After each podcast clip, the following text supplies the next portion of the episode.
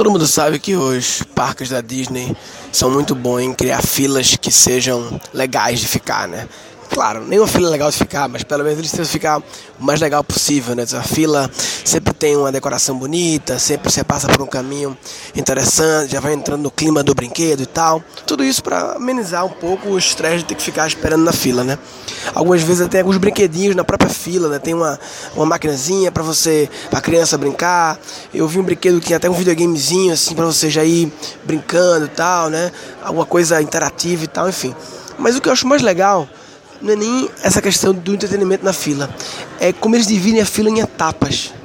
Então, por exemplo, é, quando você está indo na montanha russa, chega uma hora que você avista o carrinho.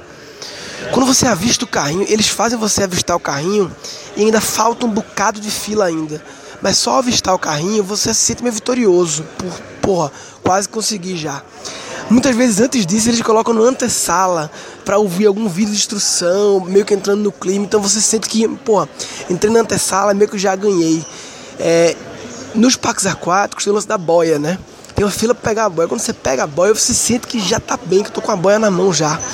E isso é, é um dos princípios de gamification, de você gamificar, de você dar conquistas parciais para as pessoas, de modo que elas se sintam vitoriosas no meio do percurso já e fiquem mais engajadas, né? Todo jogo tem isso, né? Você pega várias estrelinhas, aí se completar todas as estrelinhas ganha um bônus, aí você passa por um checkpoint, né? E por aí vai.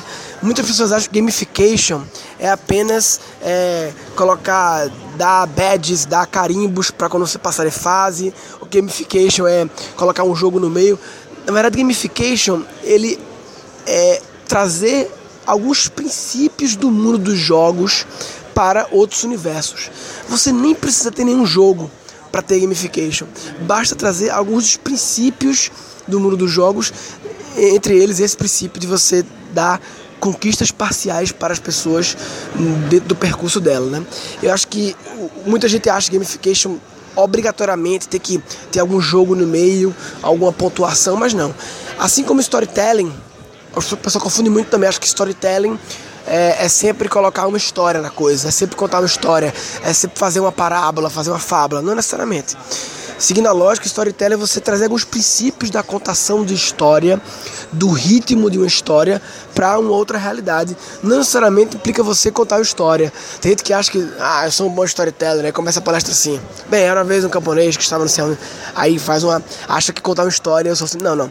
Storytelling, na verdade, não é só contar uma história e depois voltar a ser chato na palestra. É você fazer toda a sua palestra entre no ritmo de uma história.